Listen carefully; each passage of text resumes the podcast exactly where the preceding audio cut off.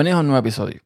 Es inevitable para mí comparar la nueva Rodecaster Pro con la anterior, porque tuve la primera, ahora tengo la segunda, y hay cosas que no terminan de encajarme todavía en, eh, en esta nueva que tengo ahora conmigo. Como siempre digo, no se trata de que sea mejor o peor, simplemente es diferente.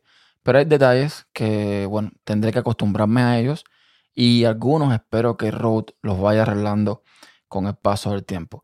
Voy a enumerar varios puntos de lo que he encontrado hasta ahora que no es que no me guste, sino que les digo, es diferente y quizás me cueste todavía adaptarme a esto. Voy a empezar por la construcción de la Rodecaster Pro.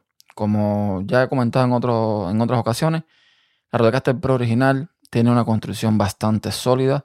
Es eh, metálica en algunas partes, eh, no sé, está muy bien, se, ve muy robusta.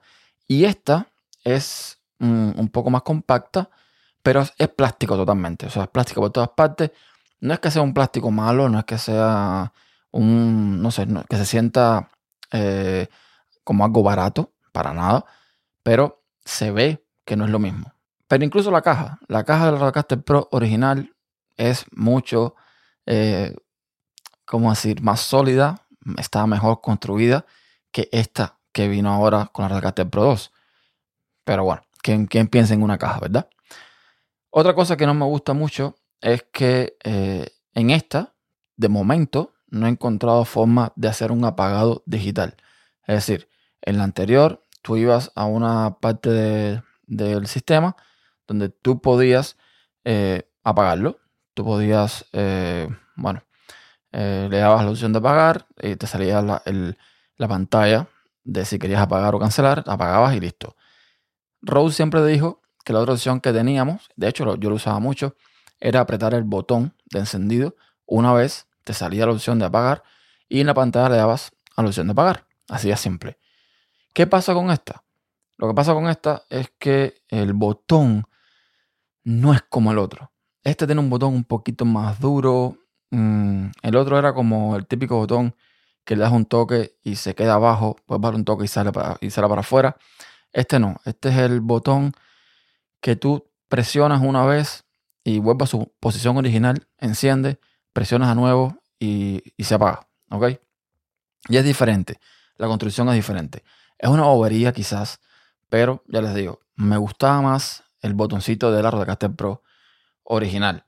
Otra cosa que no me gusta mucho de esta Rodecaster, ya también creo que lo mencioné, lo voy a mencionar aquí, es que se demora mucho en arrancar. De hecho, cuando arranca, cuando la enciendes, hace un sonido como si fuese un ordenador arrancando. No es un sonido que se mantenga ni nada por el estilo, pero hace este sonido y se demora un poquito. Yo sé que esto no es una computadora, que esto no es necesario que arranque al momento para, para empezar a usarse. Evidentemente es un equipo que no tiene ese fin, pero ese, arranque tan lento no, no, me gusta. También es cierto que Rode, con la Rodecaster Pro original, tuvo ese problema al principio, se demoraba un poco en arrancar, en apagar, qué sé yo, y eso después lo arreglaron con otras actualizaciones. Así que esto es posiblemente una de las cosas que digo que se pueden arreglar con a lo mejor alguna actualización. Y otro detalle importante que no pasaba con la anterior, y es que sobre todo con estas olas de calores que estamos mm, teniendo, cuidado porque esta se calienta. No sé por qué motivo, pero a veces cuando voy a apagarla, eh, después de un rato encendida, la siento caliente por detrás. Entonces, mm, ojito, ojito con esto, que si estamos en un lugar donde no tenemos aire acondicionado, no tenemos una ventilación más o menos acorde, esto puede ser un problema eh, bastante bastante gordo. Vamos entonces a la parte de software, a la parte del firmware como tal. Y es que aquí, a pesar de que tiene una pantalla mucho más grande, no tiene gestos la pantalla. En la versión anterior, la recasta original, en las últimas versiones del firmware, ellos pusieron unos gestos que cuando deslizabas de abajo hacia arriba, iba mm, a las últimas opciones donde habías estado, eh, donde habías estado eh, anteriormente, y de arriba hacia abajo iba a la pantalla principal. Eso ya no está. No es un problema, no es un gran issue, ni nada por el estilo, pero lo noto, lo siento. O sea, eh, mi memoria muscular me obliga a veces a hacer esto y no, está en esta, esta nueva versión.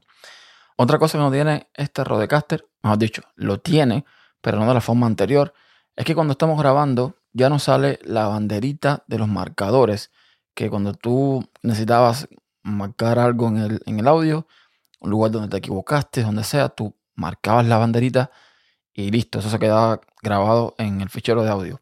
Aquí está, existe, no es que no, no, es que lo hayan quitado, pero no está mm, visible, no es una cosa que está a la vista. Tienes que darle un toque al contador cuando estás grabando de tiempo, que se va incrementando, tienes que dar un toque ahí para que mm, se marque lo que tú quieres eh, en el audio. Y esto se podría a lo mejor manejar de otra forma porque, eh, ya les digo, no, no, no, no, es, no es lo más intuitivo del mundo. ¿Ok? Hay otra cosa que no me gusta y es que cuando tú inicias la Rodecaster Pro, la 2, la mesa te ofrece un asistente que te permite configurar cada detalle, cada parámetro en cuanto a qué vas a conectar por cada entrada, al volumen de los auriculares, una serie de cosas. Esto no veo forma de que aparezca en ninguna parte una vez que ya tú has configurado Rodecaster Pro. Digamos que, por ejemplo, mm, tú lo configuraste de una forma y tú quieres a lo mejor cambiar eso porque te, eh, equivocaste, porque no encontraste eh, el, setup correcto para ti, no lo puedes hacer. Tienes que, eh, tienes que restaurar de nuevo Rodecaster Pro para que te salga esto. De nuevo, no es una funcionalidad súper necesaria, pero mm, bueno, creo que es algo que se podría solucionar a nivel de, de firmware. Y creo que por aquí ya lo voy dejando porque ahora mismo no me acuerdo de mucho más. Esto es lo que hasta ahora he estado viendo que no me gusta o que se hace de forma diferente o que se podría mejorar. Pero en cuanto a lo demás, vamos, ni queja, ni queja alguna. En el episodio pasado les comenté que estaba haciendo, eh, probando todo el tema de los presets del micrófono. Tuve varios feedbacks. Eh, muchas gracias a todos los que me, escribieron.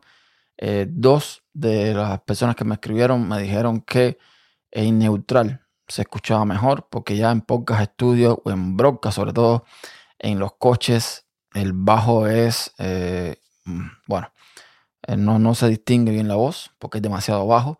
Así que creo que me voy a quedar de momento con el neutral, por lo menos para grabar los podcasts. Ya si voy a hacer otra cosa en video y demás, ya usaré el podcast estudio, que también es aceptable, pero neutral creo que, viene siendo lo mejor porque va a servir tanto para el que está escuchando con auriculares como para el que está escuchando en el coche.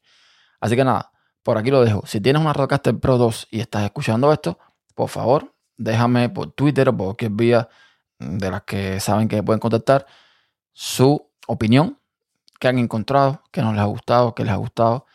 Y nada, seguimos en contacto. Hasta la próxima.